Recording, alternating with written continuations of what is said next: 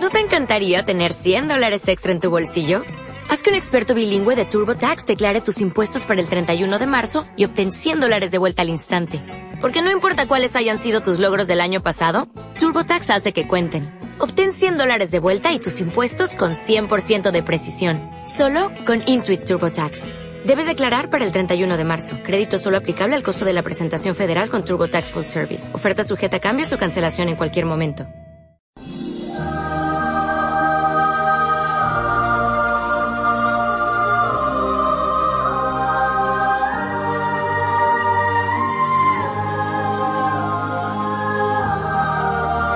Una vida, un santo.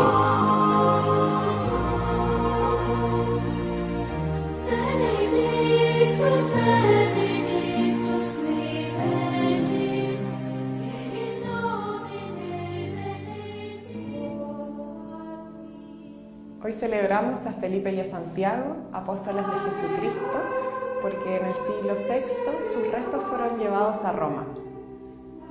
Ambos pertenecieron al grupo de doce apóstoles que Jesucristo escogió, preparó y envió para anunciar la buena nueva.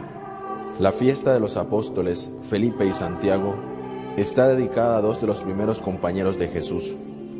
Santiago nació en Caná de Galilea, situada cerca de Nazaret. Su padre se llamaba Alfeo, su madre María.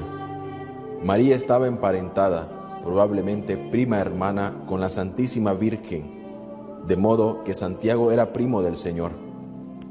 Los evangelistas no nos refieren intervención alguna particular de este apóstol, únicamente lo enumeran en las listas de los doce. San Pablo le califica como la columna, haciendo referencia al puesto importantísimo que desempeñaba en la iglesia de Jerusalén. Fue oficialmente considerado obispo de Jerusalén, donde murió apedreado alrededor del año 62. A él le debemos sus suaves prácticas y convincentes enseñanzas. He aquí una advertencia siempre actual. Si alguno se cree religioso, pero no pone freno a su lengua, sino que engaña a su propio corazón, su religión es vana. La religión pura e intachable ante Dios Padre es esta, visitar huérfanos y a las viudas en la tribulación y conservarse incontaminado del mundo. Felipe era natural de Bexaida de Galilea, la ciudad de Pedro y Andrés, a quienes tal vez le unían lazos de amistad. Al volver Jesucristo a Galilea con los tres primeros discípulos, Andrés, Pedro y Juan, después del breve ministerio que siguió a su bautismo en la región del Jordán, se encuentra con Felipe y le dice, ven y sígueme. Era la invitación que los rabinos dirigían a quienes querían constituir sus discípulos. Felipe responde con generosidad digna de admiración y no contento con su respuesta personal, proporciona al maestro un nuevo discípulo. Encontrándose con Natanael le dice, hemos hallado a aquel de quien escribió Moisés en la ley y los profetas, a Jesús, hijo de José de Nazaret. Es famosa y conocida la divergencia existente entre Santiago y San Pablo. Este último se queja en repetidas ocasiones de los cristianos judaizantes, que le seguían por doquier y que se empeñaban en modificar los resultados de su trabajo evangelizador, exigiendo a los cristianos bautizados por él que cumpliesen las prescripciones rituales de la ley judía, tales como no comer carne de cerdo, no trabajar los sábados o recibir la circuncisión.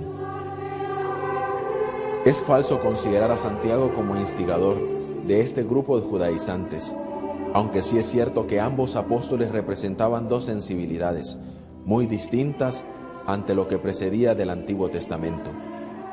Felipe y Santiago dieron su vida por Jesucristo y por la predicación del Evangelio.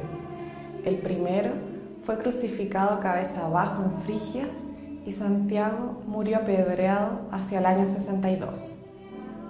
San Pablo, que luchó denodadamente por purificar el mensaje cristiano de las adherencias judías que podían asfixiarles, fue acosado por hombres que quizás se sentían respaldados ideológicamente por Santiago, sin que éste le diera su apoyo. Esta situación enseña que desde el principio hubo grupos en la iglesia enfrentados entre sí, banderías que molestaban a los mismos apóstoles, hasta el punto de hacer exclamar a Pablo en cierta ocasión, basta de decir yo soy de Pablo y yo de Apolo, pues todos los bautizados no pertenecen al apóstol que los bautizó, sino a Jesucristo.